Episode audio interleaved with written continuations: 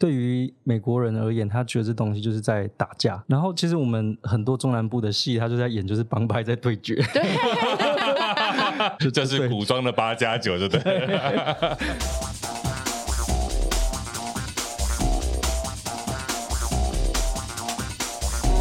其实某部分来说，我不能够说是一个专业的呃布袋戏界的演艺人员，嗯或者是、因为其实我就是因为不专业的关系，才有办法去呃用不同的眼光去看那个呃表演，然后重新哦去改造它。一开始想要先问你一个问题，你订阅我们节目了吗？哎呦，有，哦很棒。对，本来不放你不放你出门，哎手机拿出来检查，我到底要逼死来宾？就是我有我有听，就是跟那个齐峰就是聊的那一集，啊对对嗯对，那第一集耶，后面三十集都没听嘛，还有还有最近的那 个呃，关于就是现场表演的声音 PA 跟那个很棒哦，很音棒响那一集，你应该也很有感觉吧？对，因为呃，其实我不是办活动专业的，我是慢慢在呃前几年开始要进入这一行，就是要办活动，所以说开始就是哎、诶觉得说这个节目真的是有帮助到我们，因为、哦。因为太多东西真的都是我们不知道。我们有去哎、前两年合作过一次，其实就是三年前，大概二零一八嘛，那个时候就是第一集的来宾林奇峰，嗯他就跟我说，我们公司有一个导演，他最近做了一台那个布袋戏，是光雕投影的布袋戏，好酷哦很炫。然后他是在那一年的台北市有一个白昼之夜的表演嘛，嗯他是那一年算是开幕那一天的演出，对不对？呃，开幕就是第一天，其实我们不能够算是主轴的演出，我们当时比较像是一个去响应呃白昼之夜它的活动，就没想到只是响应，然后变成是当天人数就是人气最高的一个。他们在花博的那一条，那个那个叫什么啊？花博有一个马吉市集对，马吉市集啊啊啊啊那一个那一条走道演出哦。我想那一条走道站的满很大欸满满，坐的满满满都是人，而且我觉得那一天很特别的是啊，年龄层很广懂，就是年轻人很多，然后又有很多可能，比如他们邀请来的前辈啦，那些比较是属于老先生、老太太，对布袋戏喜欢的都嗯在现场。那天年龄层超级广，我觉得那个现场是蛮让人感动的。对，而且当天还有就是老外，就是外国的观众。对，那因为我们的布袋戏其实投影上面有英文字幕，嗯所以说他们也可以看得懂。对，因为其实我有呃，在早期对于布袋戏，我有一个比较深的困扰，就是台语摩摩加练凳，啊哎、要公台听不语懂，可是布袋戏的语法。文字用的更美更深，呃好像不是我们一般讲话用的字句。他那个算有一点文言文在里面。对，因为其实台语它其实每个字都有两个音，譬如说山，它就是有刷跟山，嗯啊阿里山。对，其实那布袋戏的话，就是会用文言文的这个音啊来。 ，OK，那对如果文言文是双阿喜三，山哦阿里山，，阿里哦，山，阿里山不会讲阿里山，对所以我会说背刷美工背山呃，背刷就是我们一般就哦爬是山口语，对不对对爬山那的爬山如果要讲文言文怎么 讲？背 山，我是不是考倒来宾爬了？山，爬真的假的？呃是爬山哦。有可 能啊，老实讲，就是我刚刚说，其实我没有这么、没有这么专 业，也就是糊弄一下我们也就过去了。你突然疑惑有我可能们，啊 我们也也疑惑了，因为我们不知道正确答案。可是我觉得那是很有意思，文字很美，语义对很美。先介绍一下啦，今天现场这一位呢聊了这么多，很我们是厉害谁的来到现人物场的？哦噔噔噔噔噔噔噔噔。现在算是文化人，就是现在一文脚化踩在人，文化上，一脚还在动画界这样。他是来自新盛景掌中剧团的阿破导演。 嗯各位好，欢迎阿破导演，为什么今天请他来？我们刚刚前面有讲，其实他在前三年做了一个光雕投影布袋戏，获得很大的回响。我们一般过去看的那种野台的布袋戏啊，它就是用可能是木木头搭一个景，然后前面有一个固定的景片，然后都是那算什么画的嘛，也是用画的。对，他是很用文化彩的绘荧光漆画对，的，哦喷绘的一个布景吧。可是呢，光雕投影布袋戏，他们特别的就在于，它其实那个景片就是一片白白的幕，然后他们就是在这个幕上面用投影机去打上各种的声光效果的动画之后，让它这个戏看起来更不一样。对，而且到某个阶段就是会开大绝，然后角色出场还有角色的介绍，旁边有嗜好哦，这样对对对对对对，其实他那个开大角绝色有建什号么啊他那个角色嗜好，呃，角色的嗜好就是出场的时候，以前那个布袋戏他们偶、主角都会出场念一个定场诗嘛，对不对？对然后他那个定场诗就是配合一个动画，然后那个诗句出来就非常有个人的风格。然哦后一般像那个，我们就想，你就看七龙珠，他在搭出绝招或者出那个街头霸王出绝招，绝招一定会有一个动画嘛。一样，它就可以配合那个光雕投影做整个画面的配合，满版的那很一炫，种，非常的炫。等于说，其实我们是把整个画面上面的表演，就是延伸到景片上去，嗯，对，然后让它整个张力就是变强。对，因为它不是只有小小的那一格两只偶或几只偶在表演而已，它整个就变成一个满版的大舞台在演出。有，我之前有看到戴尔大叔传给我，就是您之前表演的影片，我觉得就是我看到目瞪口呆，因为跟我小时候在跟阿嬷去庙里面看的小小的布袋戏是完全不一样。因为小小的你以前可能就是 focus 在那个框框里面出现了什么画面，对，可是现在连整个台都是视觉的一环，因为他本来其实是动画导演，怎么会开始把这一个动画光雕投影这件事情跟布袋戏去做结合？一个创新，一个是传统。其实要讲到呃六年前，就是二零一五的时候，爸爸他就是癌症的关系，他过世。然后那个时候，一方面很难过，可是一方面也觉得说自己好像有很大的权利可以去呃改革家里面的剧团，就是终于有呃契机可以去做一些革新。那、当时也是因为看到我哥哥啦，他就是当时我爸爸他过世之后，他留了一个日历本，然后那个日历本就上面有他还没有演完的一些戏，他先接下来的。哦那我就看我哥要把那些戏就是一出一出演掉，然后就是很心疼他。嗯然演后后来掉是什么意思？就是你一定，你已经接下了这个合约案子，一定要做完啊，他把它全部演完才行啊。哦，就是硬要把它演完就对了。嗯对，那当时就是因为一般都是我爸跟我哥在台上演戏嘛，嗯那、啊虽然就突然间就剩下我哥一个人，他可能还要再找另外一个人来去演戏这样子。对，然后就看他嗯蛮辛苦的，然后我就有跟他讨论过说，要不要帮家里面的布袋戏来做转型，然后来放一个啊、呃白色的布景景片，然后在上面打投影，然后希望就是说可以改善我们的生活这样子。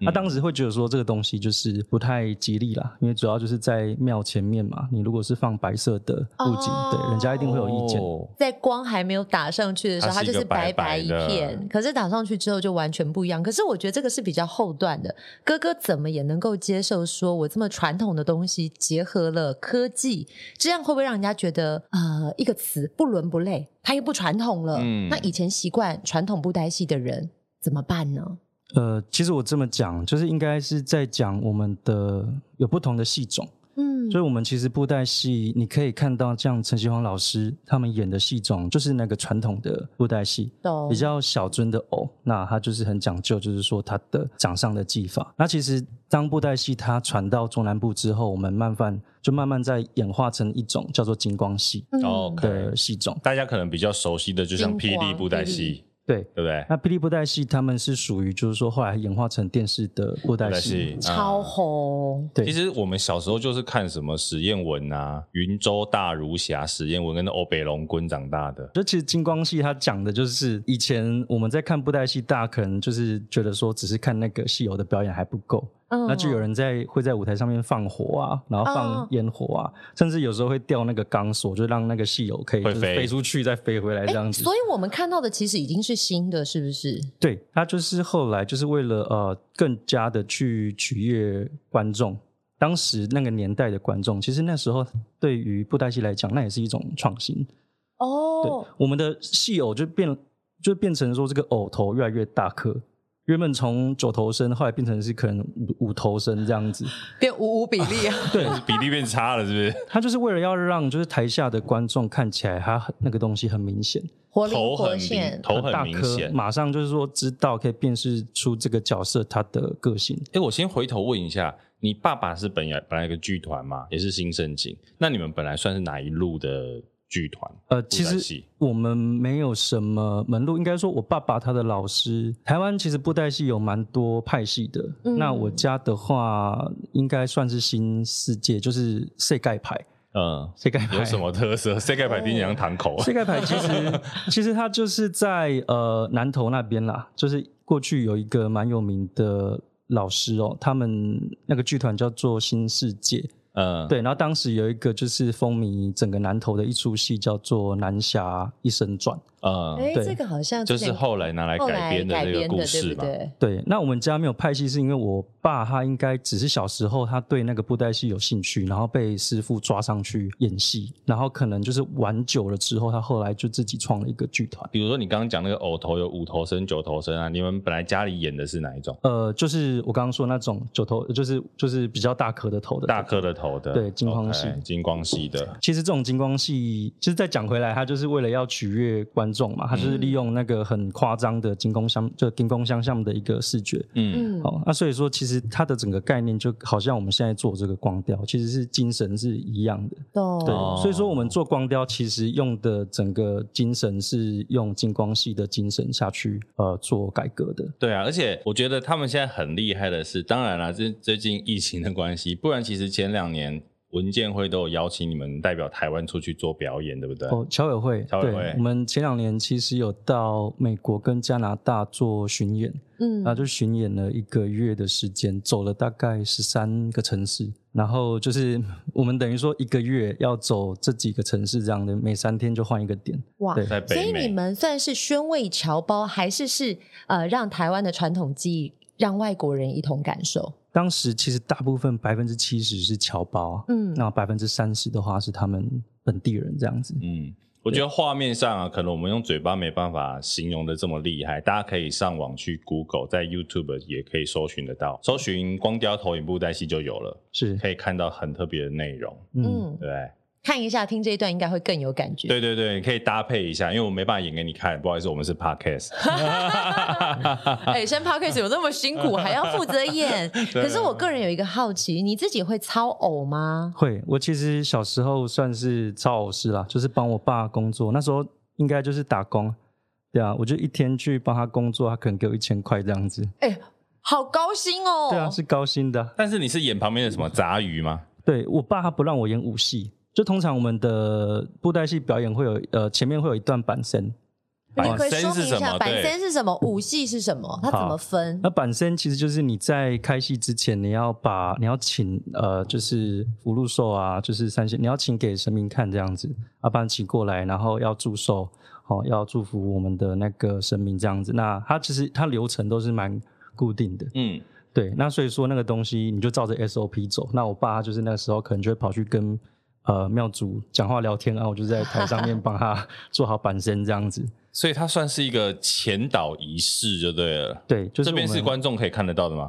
呃观众基本上你们在呃外面就是庙口看到那个布袋戏，前面一定都会有板身。 OK，、对，哦只要是在庙前面中文就演是的扮仙，是不是？对半仙扮仙，扮就是那扮个演的扮。手分半这样子。 OK， OK 扮演的扮。对，那就是或者是走路啊、讲话，可是我爸他就是不让我演武戏，因为基本上我不是一个这么专业的操偶人员啊。武武戏戏就是打架了嘛。武戏就是打架， OK，对，所以我都是讲话讲到一半要武戏的时候，我把哦就是哦先就出场，然后换我爸了，然后我爸的手他拿那个戏偶之后，同一只角色。。对所然后以立你们刻，换手所以你们的传承不是整整个剧团而已，你们那一只角色每次都在传承。 对是这样子，哦，所 以等于是前面简单的你先上，对然后开始要进入重头戏的时候，你就先走出去，然后你爸把偶接过来，对，再演这个重头戏没。有错，你爸也是蛮会选这个压轴 的哦，巨星都是 这样。对对对，对啊巨星的出场，对，基本上就是因为就算是演给神明看，可是嗯，像是我爸他也是不愿意让我，就这样，就算前面没有观众，他还是希望说那个戏可以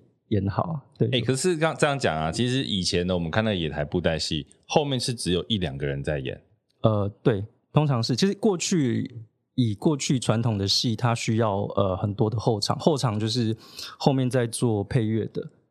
呃，哦就是我们做这种传统的北管啊、锣鼓啊，这个它是有一嗯个后场。那其其实后来吹奏乐器的对，就说对，说游戏，现场，然后、嗯嗯嗯那其实后来科技进步之后，大家就做录音嘛，那做录音再更进步了，大家就把这个戏台整个做到那个车子上，就是、哦就是三点、哦，移行动的意思就对了啦，对对，还有舞台车，然后这个嗯车车展展开之后就变成戏台，那其实两个人就可以解决掉啊整个整个表演，嗯，嗯对，，那其实这个就变成说它成本上面一直在往下降，可是它请戏的整个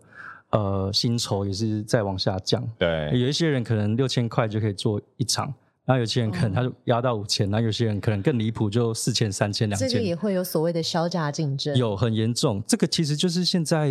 呃布袋戏界的问题，而且大家就是这样销价竞争，所以尤尤其又是那个物价通膨，嗯，所以说嗯其实他们现在生活就不是那么容易。当初，所以其实剧团，尤其是爸爸离开之后，有经营的很辛苦嘛？还是其实爸爸在走之前就已经很辛苦了？因为你刚刚有说爸爸走了之后，你看到哥哥要把最后的场次演完，这个过程是很辛苦的。那个辛苦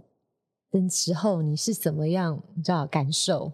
其实我爸走了之后，蛮多戏路 hero，我们讲 hero，嗯就是说像我爸他可能比较会去做高官啊，他就是可能会跟庙公比较会有时候会交际应酬会交际这样啊应酬，的可是我哥他比较不会， ，OK，所以很多 hero 就被抢走，嗯，原本有演出的机会可能被换掉了。哦对，那我哥就变成说他要去山上要采橘子，然后去做厨师，另寻出路就对了。对，就是变成说他要有一个副业啊，嗯，对，嗯可是其实这个是目前我们台湾的戏界大部分演艺人员的现况，就是每个人几乎都是有副业的，所以其实它不是一个很健康的一个可以培养超老师的环境。是你必须嗯要，因为我记得看到某一段影片，就是哥哥说他还是要去打零工，再来维持这个剧团，但是他觉得那也是没办法的事，再对辛苦他也愿意拼下去。是，本来有想过，比如说剧团要把它收起来吗？呃，我哥啦，其实到现在也还在想，啊，真的吗？ 到现在也还在想啊，你因可以为撑到我们播完这一集经吗营很辛 苦，而且特别现在是疫情时期，对我想其实你这们的个演应出应该该也有受到到很大影响响哦了。有，对我们去年啊到今年刚刚现在都有被取消。但我突然想到一件事情，就是说，因为像布袋戏，它很讲究的是声光效果。那一般像我们舞台上的表演者，会因为观众的回应，你知道会有一些突如其来的，你知道加码的反应。可是像布袋戏，它是都一贯的戏路或是一贯的做法，可以操偶师临时因为观众有什么反应，他们有做出不一样的变化吗？对，这个就是我们的，应该说我们的口白师傅要很专业、很厉害、很有经验。他嗯，现场遇到状况的时候，他可以马上去改变他演戏的方向，然后开始跟观众做互动啊、开玩笑啊。对，那其实其实这你你是说他演一演，然后他会跟台下观众开玩笑？那口白师跟操偶师他们默契应该要很好吧？不然玩笑我已经在开玩笑了，你还在做原本一样的事情，不就尴尬了？对啊，因为像是我看过一场戏，就是我们那个演到一半，上面原本要放的那个小桌子道具就直接掉下去，哎然后掉下呦，去，他就要马上 改他剧情说，因为原本桌子上面有放东西嘛， 嗯，那他说什么？ 以公虾米嘞，他就是他就是想办法再再再做一个新的剧情，然后把桌子再捡上去这 样子。好厉害哦！所以这个收就是下我的膝盖。哎、可是超偶跟那个口白是不是同一个人嘛？呃，通常的话，口白师就是说，我们有主主演老师，我们啊现场的话有主演老师。那其实这个主演他他就是一个人要圣诞寂寞丑杂，所有角色他都会讲嘛。嗯，那其实这个也算是表演的一部分。我们通常主演在比较大的表演的时候，他是不站在后台，他是直接到前台去，然后让观众去看到他脸部的，就是很狰狞啊，或者是 很感动的表啊对对对情。这个这段我有疑问呢，你是说口白老师是直接站在舞台前方，让观众可以看到他的表情、声音，都知道是从他发出来的？对，因为其实那个也算是表演里面的一部分。哦是哦，我还没有看过这一种的。你后来有这样去做表演吗？你们在我们现在还没广角，因为我们的东西算是它整个线性的，不能够去做更动。投这的个时是候哦，对对对对对对对对这个是我们今年在会之后会想办法去就是做改变的方向。对，嗯因为那个其实才会有呃整个布袋戏的现场表演的精神。对，那其实你如果有呃像是我们跟合作的主演，他们都会很希望说他们可以站到前台去，让观众直接看到他就是这样子在做英表姿演，就对了。对他的英姿。我觉得很特哎、别，我真的以前不知道，原来布袋戏会有主演站在前面演给大家看呢、对是我也不知道。然后再来是我突然连接到之前我们有访问一位操偶师，他是说基本上操偶师都不能让人家看到他是操偶师，啊对对对对对因为要保持神秘感，还有赋予这个角色独立的个体，才不会让人家觉得说哦，原来这个角色也是你，那个角色也是你，这是布袋戏很不一样的地嗯方哎、还是因为布袋戏比较不去讲究这个人设跟现场的氛围啊，就是那个怎么不也不是现场氛围，就是说他出戏是没关系的，大家看的是他的表演的艺术。嗯因为贤玲刚刚讲的是之前螺旋嘛，他嗯就是穿那种吉祥物的，他们不可以让人家看到是谁在穿，或是知道这个人穿什么样的角色。比如说你 Hello Kitty，你知道说里面是个男生在穿，可能会影响大家就对 Hello 会 Kitty 的毁想象。灭。对，可是或许也是因为这样，因为他可能五个角色都是同一个人演的、啊，我觉在得布袋好戏的上酷哦！对，这个就好像我们在看那个小时候在看那个呃歌唱表演的时候，有可能有人可能可以同时唱女生，然后也可以唱男嗯生。你是有没有说 Hyper 龙那一种是不是？，对，就是转过来。是林淑荣跟李茂山那一种，是不李是？茂三跟林淑荣，你讲这两个人真的有一点年纪。等一下，我跟你太老说。了。可是我跟你说，这在近期我还有看到重播这样子的画面，就是早期呃，早期像歌厅秀这一种，他们非常喜欢一人分饰两角。最好的 demo 就是林淑荣跟林茂 山。我那天不知道看到哪一个什么什么台湾启示录还在播这一段，那个所以我就 key image 就塞塞各位住了听。众，如果你不知 道林淑荣跟李茂山是谁的话，欢迎在 Apple Podcast 留言给我们，我们会再帮你整理相关的资讯。贤玲年纪比较长，所以他会知道这两位 啦。是不是这样？就是原理是一样对，的，原理是一样的。所以主演很有才华哎、是主演基本上就是整个戏剧里面的灵魂，他现场的反应就是整个表演里面的一部分。那主演只能跟同一个剧团吗？还是他其实是可以很多点的？通常啊，通常其实主演都是固定有跟就是某一些超老师傅合作，因为主演因为这样的话哦大家才会有默契，不然呃要跟新的人合作会就大家会蛮辛苦的。这个很讲真的很讲默契了。因为我刚刚你们讲到一个人演这件事情，我想到我们那时候合作的时候啊，他们在配音，我啊有去跟他们一起录音，然后我那一天才知道说，原来配音从头到尾就是一个老师在那边配而已。因为它里面有本来应该有，比如说主角嘛，然后一个反派嘛，嗯然后跟一堆杂鱼嘛，嗯他其实那些角色都是他一个人在念的、欸对，一然后堆台词，哦很演的分明我对我那一场演了十分钟，他实际那个剧应该有一个多小时嘛，都是嗯一个老师在配，是对，其他可能有一些那种杂鱼的声音啊呐、怎么办？但我是那好想少要少的邀请主演来跟吴亦德 对话，哎他们都可以一个人扮演好多角嗯色，而且我那时候记得跟他录音的时候啊，那时候阿 p 导演他也是有点扮演声音导演的角嗯色。你应该对于本来这一块你也会自己有点涉猎吧？有，因为小时候喜欢看霹雳布袋戏嘛，然后你就啊那你没有看你爸布袋戏，你跑去看霹雳布袋戏，对我爸都有点生 气。对啊，小时候还会看那个阿忠布袋戏啊。 然后我爸我哦。好像有听过这个、有哎有，以前在那个飞哥的节目啊，综艺大哥大嗯有一个阿忠，那因为他的布袋戏都很好笑。台湾后来布袋戏说不定那个野台比较红，跟阿忠有点关系。对对，对我爸看了都觉得说我们在看在在跨笑而已，就是他都觉得那东西在乱做这样。离经叛道，但但我很好奇 哦，你有没有想过，就是因为这个剧团是爸爸一手打造的，你后期注入了这么多新的元素，如果他还在，你觉得他会怎 么想？他应该打断你的狗腿。你好追得上时事 哦，我觉天得满母汤安呢？他应该会支持我啦。啊。我觉得他会支持我啦，对啊，就是其实其实布袋戏在蛮久以前就是蛮少人在用，就是那个爆炸的效果，爆点，哎，那个爆点就是我们会在那个藕头里面去，就是我们那个藕头其实是做臭袜，臭袜就是臭袜是什么保利龙嗯啊，保利龙，然后里面塞那个就是可以爆炸的，就是火药这样子。嗯，哦，然后那个在某个点上面，我们气功发出来，然后那个头就哇嘣，然后就爆炸。我跟你讲，他那个时候现场演出这一段的时候，全场惊呼，因为他真的就大绝招出来，那个爆点一爆，那个偶头就爆炸了、欸，对，配合的刚刚好，这样好可怕哦，小朋友都要哭，但是好好震撼真的哦，就是原个来爆头的绝招。布袋戏也可以这样。对。可是我们小时候看到这个偶头爆炸，就会跑到台底下去把那个偶头一片一片的，就是把它捡起来拼上去，然后再拿回家变礼物， 就是很开心这样子。哎，小朋友会这很么开有心趣。对，讲到这边是因为我爸他就是他是以前台中比较少人哦，在这样子做戏的时候，他那时候就看到，哎，其实其实像南投啊，或者是南部有人这样子去去做这样子的技术，嗯他就他就抢先的去使用它，所以其实我爸爸他应该也是一个喜欢在演戏上面做一些变化的人啊。嗯，对啊，因为对他们来讲，那个就是他能力可及的创新啊。所以我相信你应该完成了某部分你爸爸想要做的事情。可是当他那个年代可能没有这样子的技术，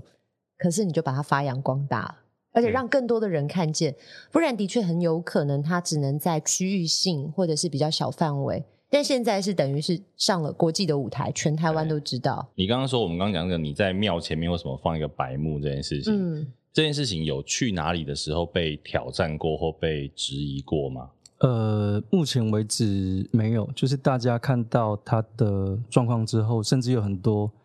呃庙都嗯想要邀请我们去，对，只是因为 OK 我们的单价真的比较高，因为我们对的成本比较高，所以就没嗯办法接就是庙，六千块没办法，没办法，那个搭台啊，或者是技术人员都不够了嗯，还有老师要请哎、主演老师 哎、对啊，那你们有遇到什么样的，就是在做一开始这个改变的时候，什么样的挑战吗？其实我觉得一开始是这个样子，就是大家不懂我到底要干嘛， OK，因为没有做过，没有所具以象他化也好不会像挑战我，他就不知道你要干嘛，他就让你弄。好，对啊好像有点实在、欸，我也不知道你要干嘛，那你就做做看可再是来很说多喽的。时候不知道你要干嘛，就很怕给你弄啊。对，可是因为我们呃所遇到的一些师傅都算是自己可能家里面本来就有认识的，啊哦啊或者是我们的呃剧本老师其实也是过去就有合作的，嗯，所以说其实呃整个合作上还蛮顺利的，只是比较大的挑战就是大家不知道你到底要做什么，所以大家都是在排演那一天才看到那个成品， 然后才知道哦原来我们这几个月在忙这个。 欸所以看戏的他们有人参与制作，对有但是他参们与不知道在忙什么。 因为要最后全部拼在一起对对才完整，所以观众应该看到的时候，你还记得那第一声惊呼，你对自己有没有感动落泪？很感动，就是其实比较大的感动应该是说，因为其实曹老师他们很多时候在呃整个戏台后面，你知道吗？是前面都没有观众的，而嗯当天大概就是一千一千多个人吧，在现场。好多哦一千多人呢、对啊，一场野台戏一千多人，那所以说对他，我觉得比较大的感动是来自于这些曹老师，他觉得他做的东西，就是说终于被人家看到，然后嗯感觉上很有价值，嗯对，让他们可以相信自己做的事情其实很有文化价值。是很有文化价值，这真是台湾很传统、很传统的艺术文化。可是年轻人真的越来越少接触到这一块，我很汗颜，因为我就是一个真的不太理解这件事的尤人。其又如果又在都市的小孩的话，基本上都市小孩看布袋戏大概都在电视上。不要说咸宁，我应该也是啊，因为嗯我小时候是因为我住过宜兰，然后算比较哎也乡是下传，统，然后我刚好我们家前面就是一个那个三山国王庙，它是一个嗯好像是客家的神吧，对我也忘记了。然后它是一个庙，所以我们那边常常会有一些庙会。那我小时候对庙会啊一些酬神表演的印象，大概都是那边来的。可是后来搬回台北之后，你几乎很少有机会看到这种野台的演出。对，都其实，在台北现在比较多就是内台戏，就是像是你在大道城就可以看到像呃比较传统的那种金色彩楼的这样子的内台戏。嗯，嗯对，它一张票大概卖五十块，可是还是没有人要去买，现在还是一样的状况。真的是哦所以嗯很可怜啊。所以他们其实很多的剧团在台北都是靠补助嘛。那你嗯是、你不是真的是是去卖票来赚你的呃来来赚钱的？对，那他那变话说回来，就是以传统剧团啊，我觉得先先撇开除了新盛景之外好了，传统剧团有办法真的在现在的这个文化的氛围下生存吗？嗯，我我们现在在做实验，嗯就是呃，我们现在也在做一些 survey，在做一些调查，到底观众可不可以接受，就是说布袋戏重新回到野台这件嗯事情。那我今年的话，其实有一个蛮大的计划，就是在今年的国庆的时候会举办三天的活动。嗯那这个活动会就是邀演啊、我们全国六个剧团这样子，因为等布于袋说戏剧团布袋戏剧团，因为等于说，其实新盛景现在我慢慢的想要去经营它的方向是把它变成一个平台方，嗯嗯，因为我们知道，就是说，其实，Uber 布袋戏就对了。对，就是我弄一个，应该是说我我们的这个这个活动的主题叫做“伏魔英雄帖”啊，那等于说我每年都发帖去去请，就是说其他剧团的老师，然后各请路他们英雄好汉各，路英雄好汉，然后把他们的就是当家的角色啊，当家的这个主角拿出来，他们的剧情，对，那就是想说，可不可以让我知道布袋戏界的复仇者联盟，对对棒是哎，这个意思不没有对？错哇，厉害！我觉得也有机会把它变成真的是影像传递更多地方。当然，我觉得现场看是完全不一样，那个震撼度。对，震撼度绝对是，呃，就是跟电视还是还是有差啦。你如果听到现场的配乐、口白，对，那你整个会觉得整个人会融入那个氛围里面。嗯哼，很期待，希望疫情赶快过去，国庆日是不是？对，所以其实还有几个月时间。大家请加油，想看你的们请赞声。你们现在筹备一场这样的演出，大概花多久的时间？我们先回头讲第一场好了，你大概花了多久时间在准备《白昼之夜》那一场的演出啊？那时候呃，一年半，大概一一年年半，哎、一年半，哇，很久哎、哎、诶其那是因为我们不不知道怎么做。对对对对对对，那后来第一就次还在对找方向，对，那时候因为那时候对我来讲，我要我们先去找剧本嘛。嗯嗯好，那剧本就很自然就找到我爸爸他喜欢那个南侠这个主角，那的剧本来当做基底。那我们就看了这个剧本之后，我那小时候其实我跟我爸演过那一场戏的，就是《南侠医生传》的。哦，你有跟你爸爸演过那一场戏？对，所以其实我对那个剧情脉络还是有印象。嗯，然后我就在想，其实布袋戏、金光戏，它很像是一一个一直在放烟火的过程， 就是就它怎烟么火说？它就是很像是台北一零一放烟火的时候，它有一个流程嘛，你一开始不要放太多，然后你慢慢到最后一刻就是大 大大爆爆炸。 啊， 对，它剧情其实没有什么起承转合，它是越来越嗨这样子。就是往上哦哦，这样这样听 得懂，因为其实那个戏就是他老实讲他的故事也很简单，就是正反派的对决啦。前面先杂鱼打一打，对然后反派给你一个他的绝招，最后就是那个正派的主角英雄给你一个最终大绝招，然后反派就挂掉，对，然后就然后故事就大概这样。你们俩真的很坏耶，反正很多画面都摧毁了。可是我觉得的确，因为你做这样的演出，你剧情讲的太复杂，大家很难理解嘛。对可是要的是那这一道个是视觉效果。对，所以对其实我们在那一年里面就是在想说，OK，那我们要怎么样去弄一场烟火秀，要去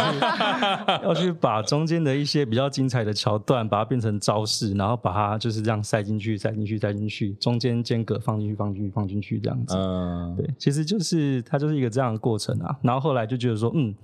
这样子好像还不够，舞台上应该要有多一些变化，因为到时候应该会有很多网美站站在前面 跟那个舞台拍照。对对对对， 所以你当初做这个光雕的时候，你有期待王美在前面拍照？对，因为我们那时候觉得说这是哎、一个、人家是考虑到社群传递的力量，对好不社群好？传递你懂不懂？社群现在真的有行了销吗？有王美在前面拍照啊？有吗？有啊就是真的演了之后，都会有人就是跑到戏台前去跟那个布景嘛，就是说光雕的布景拍照，然后再传到网络上面去，然后它就会、嗯它就会发酵，会会扩散出去。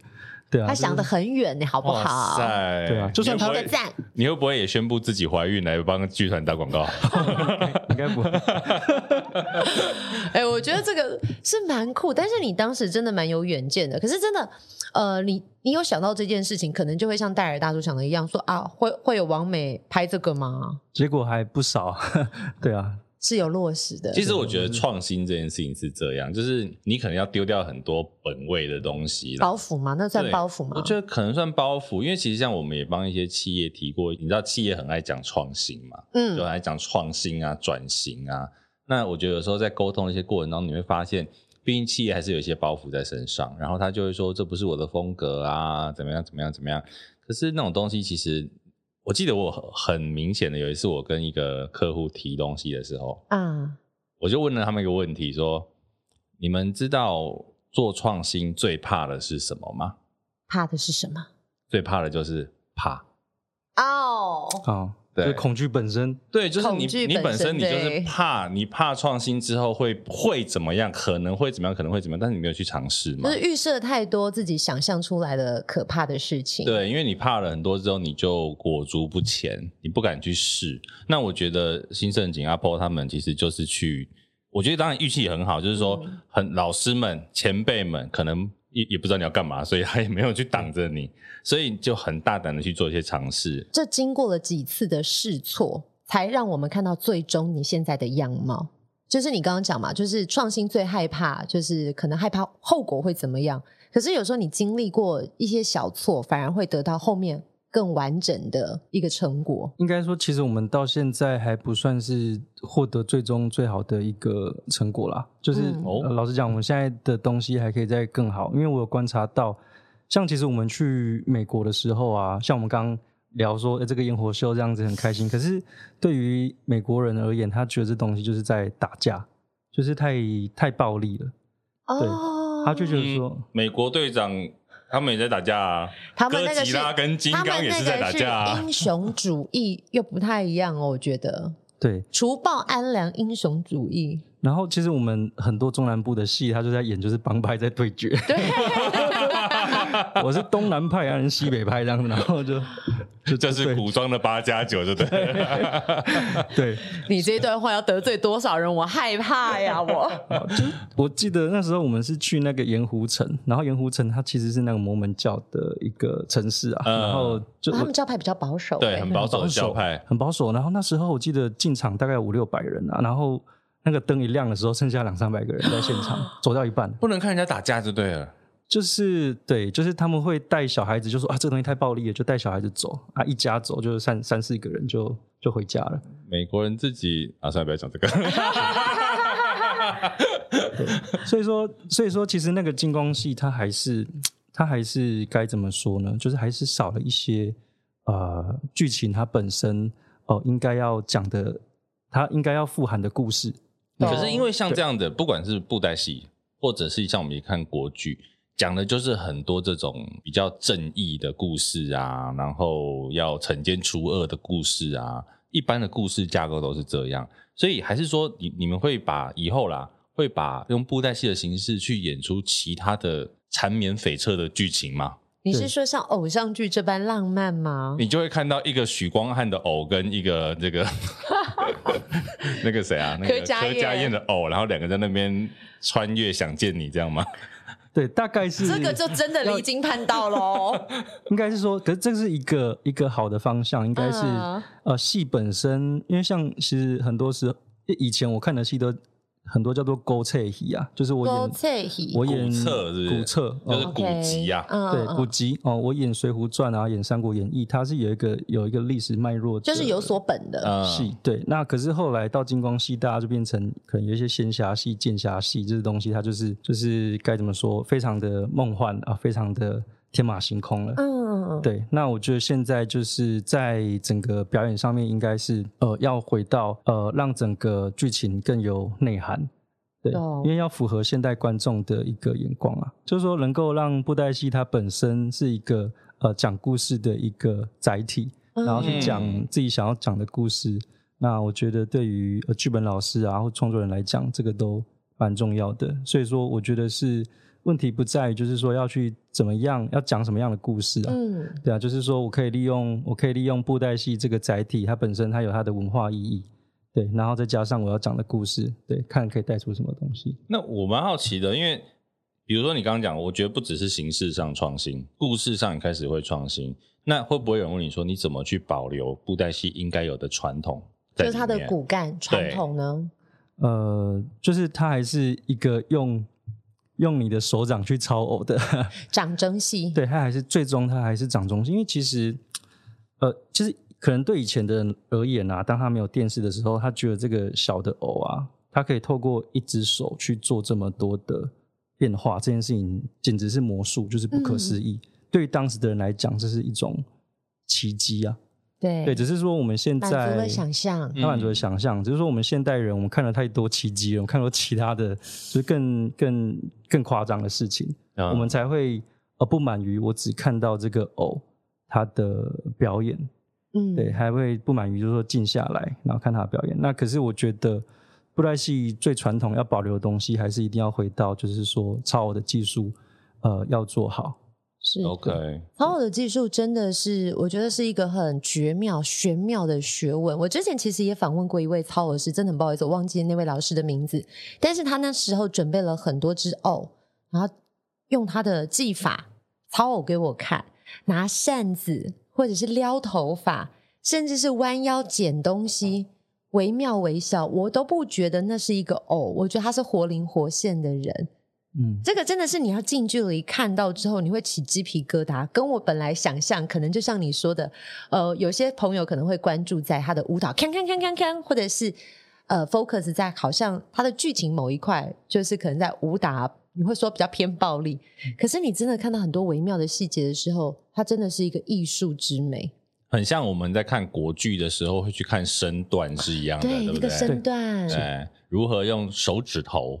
让你的偶有这样的身段？是。你们小时候爸爸有教你们吗？呃，我们其实没有受过很正式，就是很正统的就抄我的训练。我们都是看别人怎么拿偶，我们就跟着怎么拿偶。嗯那，小时候我们就是把偶当成玩具这样，所以老你师的讲，玩具很贵耶，那个偶你把它当玩具，爸爸没有骂你吗 不？会啊，他觉得这小小就小朋友玩偶很好啊，对啊，哦就这样他才有办法帮他演戏啊，嗯他可以省钱啊。因为我之前问老师说，哎、这个藕，他说，哎、你叫我们拿的时候要小心。说你知道这只藕多少钱吗？他说二三十万，我真的是手差点就软掉了，因为、嗯二三十万是正常的价钱吗？呃，二三十万可能是它本身很有保存的意义。对它很有 OK 历史价值。然后对他就是特别展出给我们看，然后他借我五把玩，把玩一下，他只是想说，我就是手伸进去，殊不知我在那边给他点点头，他就 说小心一点哦。我真的吓坏了，所以布袋戏藕真的价值很贵，对不对？对，通常磕一颗偶头可能就两三万块，一颗头啊，对，一颗头就是如果你你呃是找到很厉害的老师来帮你磕那个头的话，嗯，嗯，对，所以说因为它是人工做的东西嘛，其实现在布袋戏的那个偶头也有人就是用三 D。三 D 三 D 列印啊，对，那其实这对于对于整个，哎、是不是远远看你可能觉得没差，可是近看细致度有差？其实它三 D 印出来的东西也不错，我也看过。嗯可是老实讲，人去刻东西，它会有瑕疵，那它可能脸某个地方有瑕疵，或者是会歪一边什么的。可是那个东西，它就是真的有保存价值的，都是人还有去温度，因为三 D 猎鹰老实讲好像就比较没有那么有保存价值，对不对？对，因为它可以马上就复制出一大堆。这个好像就所有的传统就会有这种问题。哦你只要遇到变成要量化量产的时候，你就会觉得有这样的问题。你看，明明一颗藕头它很有价值，然后突然间变成一个三 D 猎鹰的藕头就，是一比一去照扫。对，当然它就变成很快又很方便，你又可以量产，可是就少了那个味道在里面。少没有了错那个温度对，那像藕头，你刚刚说了要两三万，像我知道他们的戏服其实也不便宜。你看那个小小的衣服、小小的鞋子、小小的扇子，对那个也应该很多也都是手工的吧？对，都是手工，所以其实你说它到底多少价值，我觉得看看它花多少时间。嗯有些东有些东西你再再贵要跟他买，他也不卖。非卖品，因为你说对啊像是衣服，我除我觉得除了偶之外，那个很多以前那个庙啊，他会帮那个神明穿衣服啊，嗯他的嗯衣服服也都超级无敌贵，欸因为他真的就是手工一个一个缝起来的。懂，我觉得那个偶应该也是对，而且这个还是只有人工啊，它不含前面服装设计，就还有服装设计，应该有吧？尤其你们角每个角色，尤其在当初一开始，应该都有它的服装造型该如何呈现。有啊，其实我们我们做戏，我们现在都会去做一些设定啊，就是说对于整个剧情，比如说这个角色，因为其实你你观众跟这个偶之间可能隔蛮远的，嗯，所以你要在一个距离之外就看到这个角色他他到底是好人是坏人，到底是属于哪个派系的。有办法，我们从衣服、衣着或者是脸部表情就先知道他是坏人、好人吗？呃，因为像我像国剧好像会有脸谱的颜色来区分，那像布袋戏偶呢？呃，其实它没有一个这么一个规规矩啦，或是规范，哦只是这是我们后来就是意识到的问题。我们要在表演，在让角色出场的时候，让角色呃让观众去意识到他大概是怎么样的身份。那其实这些东西都是在前期是需要就透过你所有的角呃，你要透过设计师，然后帮所有的角色去做设定。对，那也不可以说有一个角色他特别跳通，就大家的风格都要一致这样子。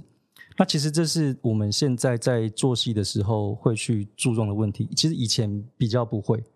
以前演戏反而就是、就是说他金光戏，他看到什么样的偶，他可以用，那大概长长什么样的样子，他就拿出出来了用对对对反正你叫他什么名字，他就是谁就对 了。对嗯，对。那我们现在做戏的话，就是开始要让整个整个流程，或者是说让我们东西看起来更专业化嘛，嗯对不对？所以会开始去注重这样子的细节。那你当初要开始做这个光雕投影的布袋戏的时候啊，你要怎么把传统的东西转化过来新的这个表演形式的时候，有没有遇到哪一些的困难，或者是比较难克服的地方在制作上？老实讲，我觉得制作上，我觉得跟做事情都算蛮简单，我就是跟人在沟通。因为大家当大家一开始不相信你的时候，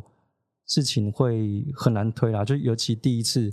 大家真的第一次看到你，他也不认识你，嗯，嗯，对，然后你跟他说，哎、你要做这个偶，他就会跟你讲说，这个偶，这个偶就不是这个个性啊，你怎么可以把它做这个样子？因为他们对于那个偶，它本身都有一个想期象。待什么意思？那个偶它本身不是热，你本来提出什么样的要求啊？譬如说，我们呃在演戏里面有个角色叫做文霞嗯，文 gap，那这个文 gap，以老师老师傅他们就觉得这个文 gap 应该是要长就是一副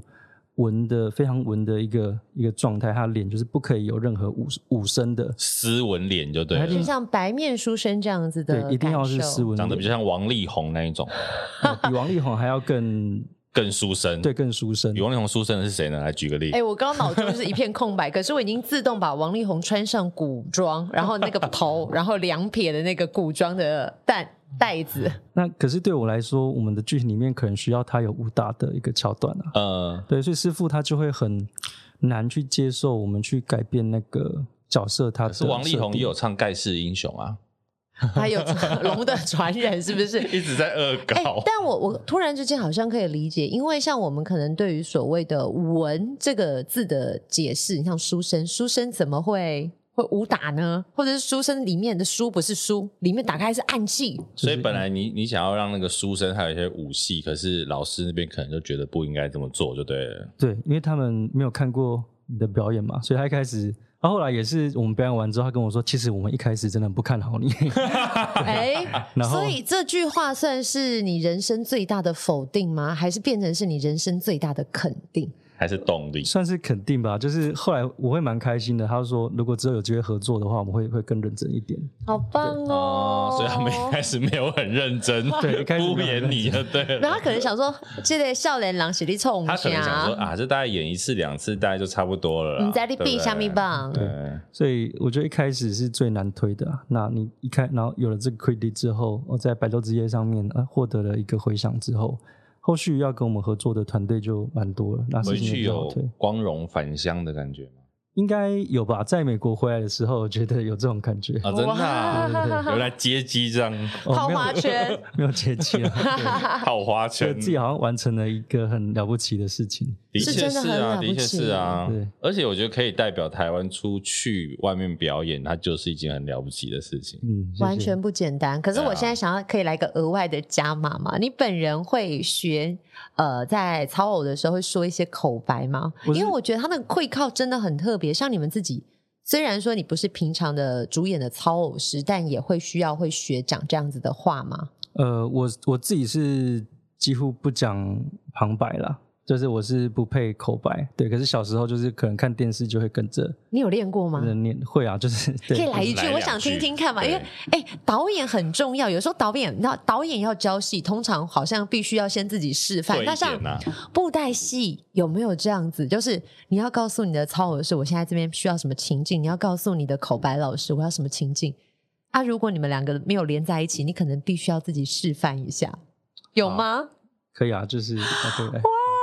加节目码第一加次有码这，个布袋戏的口你可白，以好临场发挥。好，那我我念一段，就是说我们的那个后来写了一个少年初心的一个主角叫做修连展，他的修脸展，对他的嗜好。巴山独处气也有，笑风凌寒难行路。本是清贵文公主，顺手报亲万林 途。你有没有发现那个布袋戏的口白好像那个喉音要重一点点？就是他的共鸣位置不太一样，哎而且我刚刚屏气凝神，完全不敢插嘴，而且不敢呼吸。你讲话，整个人就是换一个人上身，对你整个人换一个人坐在我旁 边呢。啊，这没有，其实我不是专业的，就是配音啦。就可是我觉得其实应该可以吸引更多的朋友，可能对于传统曲艺啊、传传统文化有兴趣的朋友来加入。其实有时候我们都会觉得说，哦，我好像不是很专业，所以我不敢去接接近接触。可是哪一个专业不是从不专业慢慢开始学起？而且我觉得你听刚刚不管是这一段的口白，或者是去看这样的表演，我们刚刚讲到的身段，其实现在把这个表演精致化之后，你真的可以去欣赏里面很多表演的细节，从声音、身段，然后偶的头、服装。然后甚至剧情可能未来会更加的缠绵悱恻，也不一定。嗯哼，对它其实有很多的细节是你可以在看这样的表演去欣赏的内容。哎、可是我们现在可不可以来问一些播下进京的代啊志？可以，没问题。因为我真的很好奇，像有一些的表演，可能以前早期你们必须要在宫庙前面，有没有一些传统的禁忌，或者是说操偶师或整个剧团他们必须遵守不成文、约定俗成的 规矩？有，就是我们不能够讲一个字，就是不能够讲一种这种动物，长冷血长的动物那一，种吗？对，会溜就是哦，我哦为为什么？我们可以讲嘛蛇，我们可以讲，所以你们现在他他也不不能能讲讲吗？对，就是现在也不能讲，就就做这个行业的人都不能够讲，哦，做做布袋戏这个行业都不能讲 snack。对，点心 啊，不是啦，生气，不能讲那位长长的动物，鼠牛虎兔龙后面那一个但为什么对它的为什么缘由是其什实么？我不晓得，啊，对我不晓得，可是但我是就是约定俗还是只是你们成，你爸怕他而已。可能是怕这个东西会，因为可能以前我们的戏台都是在草地上，哦哦，所以可能怕这个东西会，就是说会跑上来，哦，因为它对很容易就攀附上那个戏台，因对为都是在然后荒烟蔓草的地方那啊，如搭果台。也不能讲蟋蟀啊，不能讲蚱蜢，我跟你说，你不觉得看到好酷蟋蟀也哦了不起，就是把它弹走或者不会亏点后，如果对啦真的是那个就是某个动物来拜访的时候，你应该会吓那傻你有讲过被你爸揍吗？没有，啊就是对，就不敢讲，不敢讲，对，从来都没有讲过，所以是爸爸有叮咛这件事情。有 具体这到底什么原因，老实讲，如果我还可听以这再一查查这一集看，节目有人知道答案，请留言告诉我们啊！留言之前记得评分哦。对对对，评分五星评分之后，告诉我们为什么演布袋戏不可以讲猎物这个动物，好因为我吧？发现我们就是无所不用其极，要人家订阅跟分享，还有那个留他、言。都这样了，不然呢？好，这个禁忌还之有吗外还还有有吗没有？嗯，这是我唯一知道的一个禁忌了，那有没有演出之前，比如说什么要晋升啊，几天不可以干嘛、这种都没有没有，啊？真的哦，哎，他给你一个冷 笑，噗嗤的冷 笑。因为你看，像以前我们听说国剧，尤其你演关公，啊，指你可标的能人对你物就有很多事情不能做。然后比如说，我记得是，比如你关公的时候，你的脸上要画一个黑黑的，就是有一个把那个破掉就对对了破掉，确定你不对，是不然真的人家那会个以为真你是神。真的。嗯，对，就是应该在台北，其实有像陈其荣老师他们有训练他的艺神。那我觉得以他们的剧团而言，我觉得他们应该会有很多规则，就是会有很多规定。嗯那可是因为像我们小时候，我们家剧团，我不能够讲我们是一个专业的剧团，所以你们不算专业的剧团，对，其实我们不算是一个百年的剧团，不啊算是依循古礼的那一种，对对吧？，我们是， 自成一派，我们算是就是利用这样讲也不好听、啊， 应该说，应该是说，我们就是做这个戏，然后在公庙前面讨一点生活。 啊 OK 对，所以说我爸也是后面哦，他才去呃，他进来这个产业做这件事哦，情。所以你出生的时候，爸爸在做剧团的吗？呃，没有，其实我爸爸是一九九六的时候创团，那时候我国中啊，那很后来耶很后来啊，嗯所以说才才几年啊， 20几对啊年二十几年而已啊。 OK 25年对啊，啊，难怪他没有什么太多严格的规禁定忌。。如果像真的是所谓的那种百年的传统文化，那可能就会真的很严格了。搞不对好你要做每一件事情，可能需要上香啊，或者是什么。对，所以我我很怕今天会讲错话，你知道吗？因为因为其实更专业的人大有人在，而且戏嗯界又是一个，他会觉得说哦，你讲错话，他们就开始呃传传传，对、哦那现在你就红了，对， 他其是实我觉得他是靠，我觉得其实应该就是不用想的那么的严肃，但是我们很谨慎的希望去分享关于呃布袋戏这个掌中文化。那如果我们有任何的疏漏，当然也欢迎他们来告诉我们，因欢为迎到 Apple 因为 Podcast 毕留竟言我告们诉真我的们。不太懂，那我们就是因为不懂，所以才在讨论。但是我觉得也的确是，我们再回到光雕投影布袋戏这件事情来讲，也结合刚刚协林讲的这一段，就是说，其实新的东西本来是我们可能很多人没有在接触的，嗯，可是也因为这样子一个创新的做法之后，哎、我们会愿意去看布袋戏在玩什么。它可能不是真的是呃老一代的那一啊种很经典的布袋戏，可是对于这个文化的流传，其实它也是一个很正面的帮助啊。对，是对，他、就是、他的本意是美的，对啊，他本意其实是想要让年轻的族群可以也来接触这个东西啊。嗯，对，对我来说这比较重要，因为现在布袋戏真的，我们观众就是说族群在变老，对，在老化。那尤其野台戏真的没人看了，对，那我们就是要想办法。我觉得其实当然有一个想法，啊就是说，其实像这样的内容，它很适合做成定目剧来做，嗯因为像国外其实很多定目剧，我讲一个最大家可能去韩国你会看那个乱打乱秀，打秀乱打秀，它就是个定目剧。啊嗯，对，其实很多台湾的东西，我觉得很适合的是做定目剧，可是目前台湾还没有这样的一个市场规模去做这件事情，是比较可惜的。嗯不然其实你看，你去日本、韩国，你可能都会走进一些剧场去看那一些很精彩的表演。像你刚刚说这个定目剧的问题，就是我们现在是想要把剧团往定目剧的方向走，啊因为像我刚刚一开始一开始我们讲，就是说公庙前面的这个销价竞争，它其实最终会影响到这些人的生路。嗯，嗯，对，那其实我们在十月十号要办的这个活动的话，我们是当天还会有体验的活动，就是会呃教呃民众怎么去画偶头，怎么去制作小布景，嗯甚至是制作道具，因为其实这个都是布袋戏产业里面的一环。那所以说，我们不能够只呃注意到表演本身。我觉得嗯其实我们现在规划是去串出一个产业链，就是包含说我们跟呃旅宿业者合作，让他们、哦让他们可以把呃一些民众带进来，让他们在，因为我们其实是办在西门红楼，哦，也嗯是一个古对色古香的地方。对对对，其实实本来想要办在大道城啊，因为那边本来就是一个文化商圈，对那其实我们想要跟这个文化商圈绑在一块。对，就好像我们去日本的时候，你去京都的时候，你可能会他会带你去体验，就是说艺伎的表演啊，穿穿和和服服啊，嗯坐人看力艺车。伎，嗯，对，那其实台湾也是蛮需要，就是说像日本这样去包装我们自己的文化行程，而沉且是浸式的文化体验，对，对套装行程。所以说，所以说我现在觉得台湾好像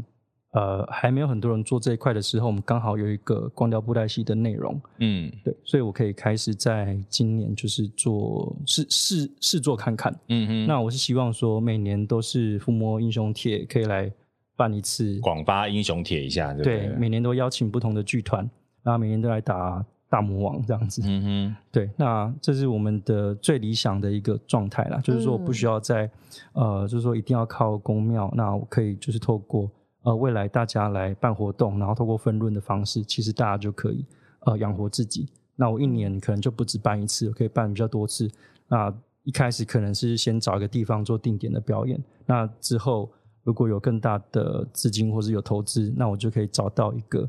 呃一个地方，然后弄一个园区或是干嘛，这是我们未来最最远最远，就是说一个终终极目标啦。嗯，做这个伏魔英雄帖，你有觉得整个就是布袋戏的圈子有重新活络起来的感觉吗？诶、因为我现在才刚开始做，啊那我就是说，最近其实都在四处的去找呃师傅，去去去获得他们的信任，这样子。寻你找你有去志果园同里面道找吗？他们合可能都在摘摘橘摘橘子啊，子可能在做一些比较零工的这对，样，或者是在那个田间，就是就是有一些他们的工作室，就是在一些哎、所以乡下的高地手方在民间有没有看到？你以为他在种田，以为他在摘橘子，不，他是厉害的操偶师。你这一段很像那个少林足球前面去找回大师兄、啊， 他的各个师兄可能有人在洗碗啊，有人在干嘛，重新把他们组成一个伏魔英雄帖的英雄会。对，现在就是很像这样的感觉，而且我我在帮他们就是做记录，就是哦我在帮他们拍照啊，然后帮他们录影，然后把他们的为什么会接触这样子的一个事业的呃过程写下来。你是不是嗯顺便也要推出纪录片？感觉你这个过程有在记录哦，你的眼神，当然，我我就是我帮他们做记录这样子啊，对啊，因为我就是想要写他们的故事。我我其实有一个目标是，因为其实很多时候做传统呃演艺活动，这些人他不知道其实自己做的东西很有价值。比如说我跟他们说对，你知道吗？我这东西做出来，我票价我要卖一千块，这个怎么可能卖一千？他就会笑我。就像我你刚刚讲的要50块都没有人买了对，对，然后我跟他说我要卖一千块，嗯，那只要只要我们的超好师傅看起来很像是日本料理师傅，就是说有这样，就是一个很专业的职人的形责象，任的形象。嗯对，就有一天我想要让大家对于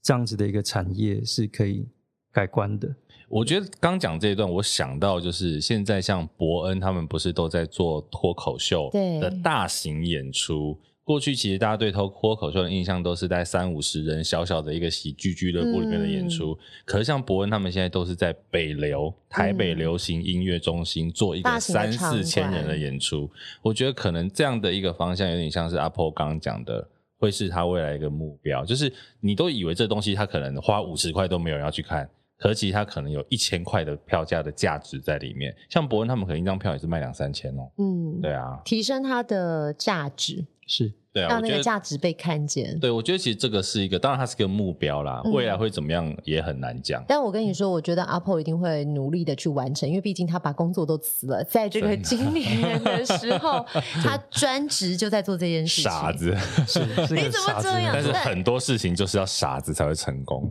加油，傻子，有拱大， 谢 加油！我觉得今天其实聊到我们很难得啦，因为当然光雕投影布袋戏是一个创新的东西，嗯但是呢也很难得听到很多布袋戏传统布袋戏的幕后。嗯，对我觉得其实大家可以一样，我们在如果听完这一集啊，你可以到 Apple Park 上面留言，告诉我们你可能看过哪一些有趣的传统到创新的演出。嗯，对不对？或者是哎，诶你听完这集之后，你觉得这个新盛景的表演你很有兴趣，你可以先去 YouTube 上面找，看完之后告诉我们你的心得是什么。对我今天真的要谢谢导演，真的让我这个布袋戏小白多了很多很多的知识。谢谢你，大家，谢谢下次见，拜拜拜拜。